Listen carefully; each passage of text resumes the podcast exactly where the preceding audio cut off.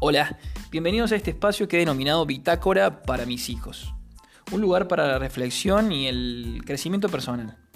Un espacio que originalmente está pensado para ustedes hijos, pero también para todos aquellos que quieran escuchar estos podcasts, en el que voy a hablar de ciertos conceptos e ideas que surgieron de, de lecturas, charlas y distintas entrevistas que tuve a lo largo del tiempo, y que quizás iluminen alguna etapa de tu camino.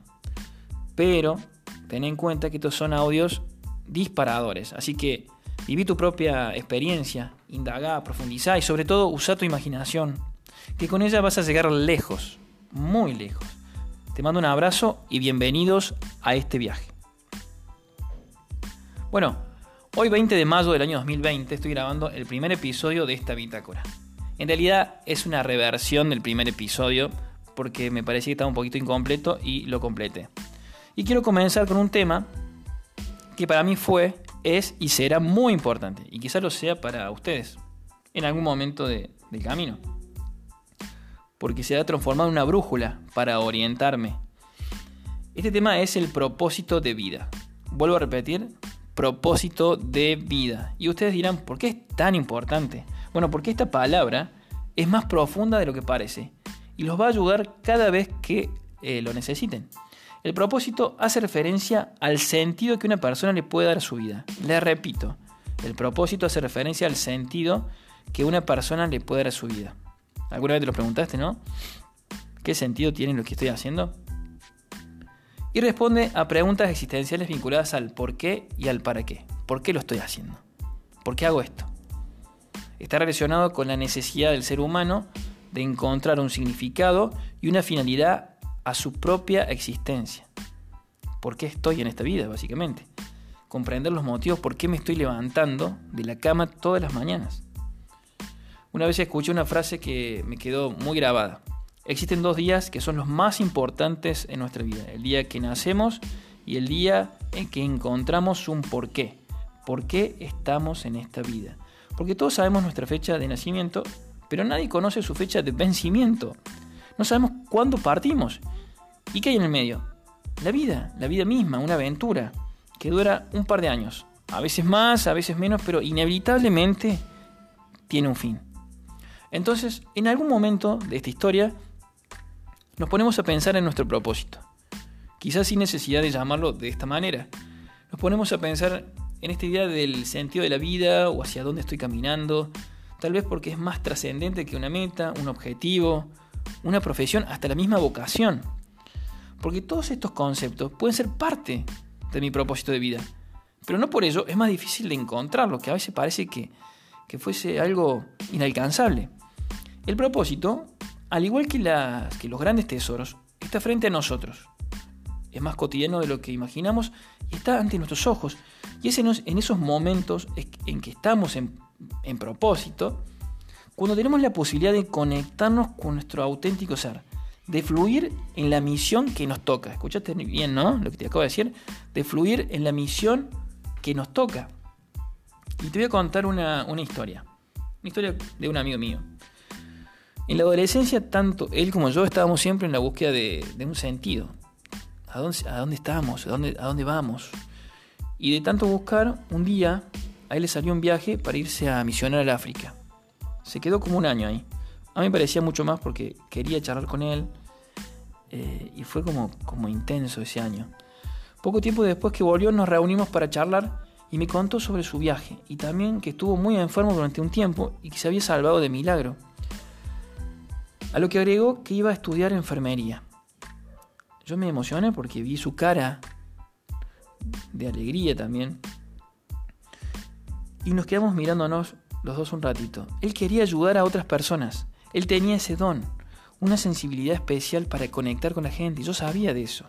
Él había encontrado un propósito. Y no solo que se recibió como enfermero, sino que también se profesionalizó. Siguió capacitándose y después de ejercer unos cuantos años se convirtió en jefe de enfermería de uno de los hospitales más importantes de la ciudad. Él encontró un sentido y luchó. Luchó contra viento y marea, luchó contra el que dirán, con los sueños de, su de sus padres que tenían para él. ¿Y qué hizo? Perseveró. Hoy, cada vez que voy al hospital y lo veo, está con una sonrisa, se lo ve feliz. su vida tiene sentido. Por eso, tener un propósito es conectarnos con lo valioso de la vida. Es saber que existís por alguna razón y que tu paso por la tierra tiene un sentido, porque todo es un aprendizaje. Con tristezas, alegrías, dolores, todo es un aprendizaje. Y como dijo Nietzsche, el que tiene un porqué para vivir puede soportar cualquier cómo. Por eso, al conocer nuestro propósito, sabemos hacia dónde vamos. Tenemos una visión y un sentido, un norte que nos permite no desviarnos en el camino o procrastinar nuestro tiempo, que es lo más valioso que tenemos, pariéndolo en cualquier otra cosa que al fin del día nos hace sentir vacíos. Es más común de lo que parece hacer foco constantemente en las cosas superfluas, en un mundo hiperconectado como el que estamos, concentrarnos en la vida de los demás, sufrir por batallas que no son nuestras, darlo todo por personas que no nos valoran. Es por esa falta de propósito, entre otras cosas, que la vida se siente como si no tuviese un sentido, vacía. Por tal motivo, muchas veces lo que no llenamos con propósito, escucha bien, lo hacemos con malos hábitos, con vicios y miedos que no nos dejan reconocer cuán valiosos somos en este mundo.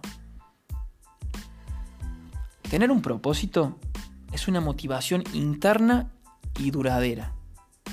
Es encontrar una razón para vivir. Repito, es, es encontrar una razón para vivir. Logrando, entre otras cosas, dejar de pensar en nosotros mismos, permitiendo aprender lo maravilloso que es ser útil a los demás haciendo lo que nos apasiona. Y acá reside una de las claves de nuestro propósito. Salir de nosotros mismos y compartir lo que nos apasiona con el mundo. Compartir lo que nos apasiona con el mundo.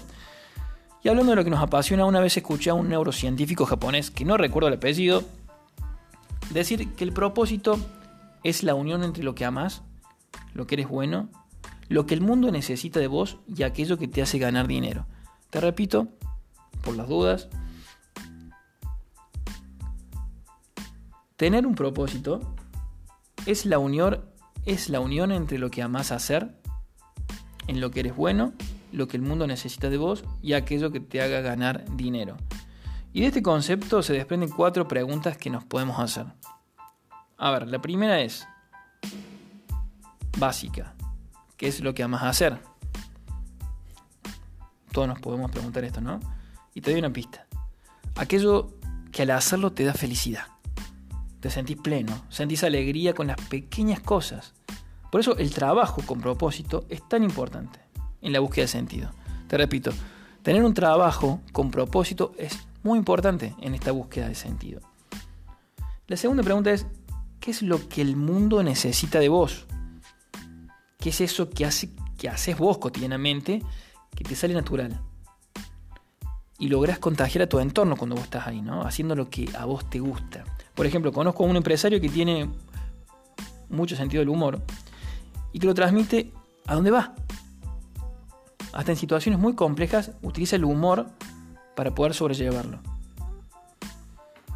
Ya Víctor Frank decía que en los campos de concentración el humor era otra de las armas del alma en la lucha por la supervivencia.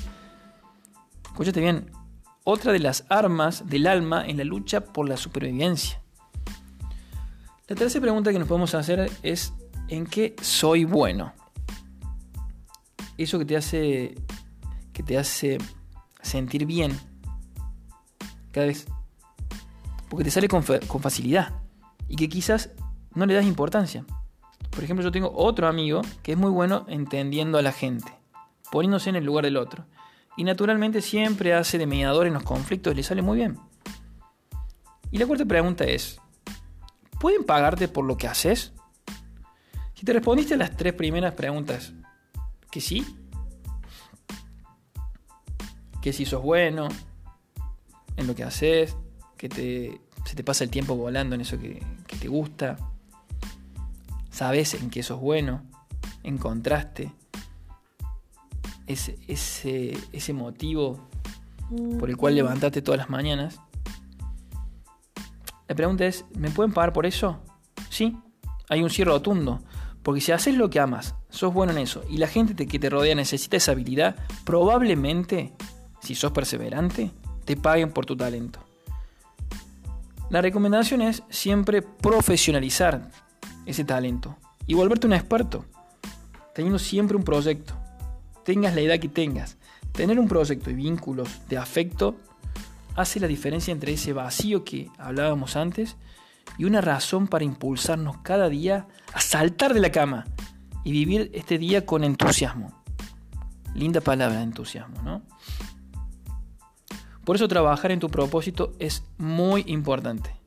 Vuelvo a repetir, por eso trabajar en tu propósito es muy importante.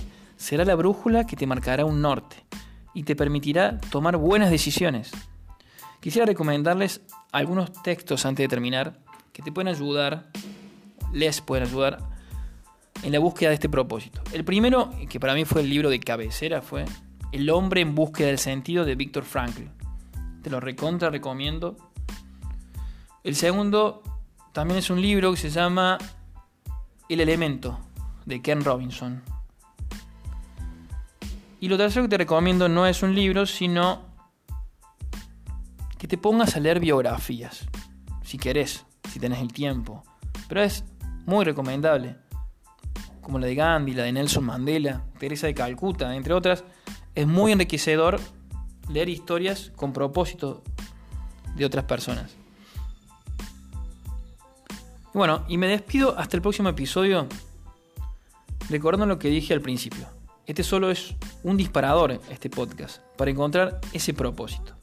Tarea que es muy importante y que depende en gran medida de nuestra actitud para enfrentar las pruebas que, nos, se nos presenten a diario. Citando una, una de las palabras de Víctor Frankl, las circunstancias externas pueden despojarnos absolutamente de todo, menos de una cosa, la libertad de elegir cómo responder ante esas circunstancias. Hasta el próximo episodio, les mando un abrazo.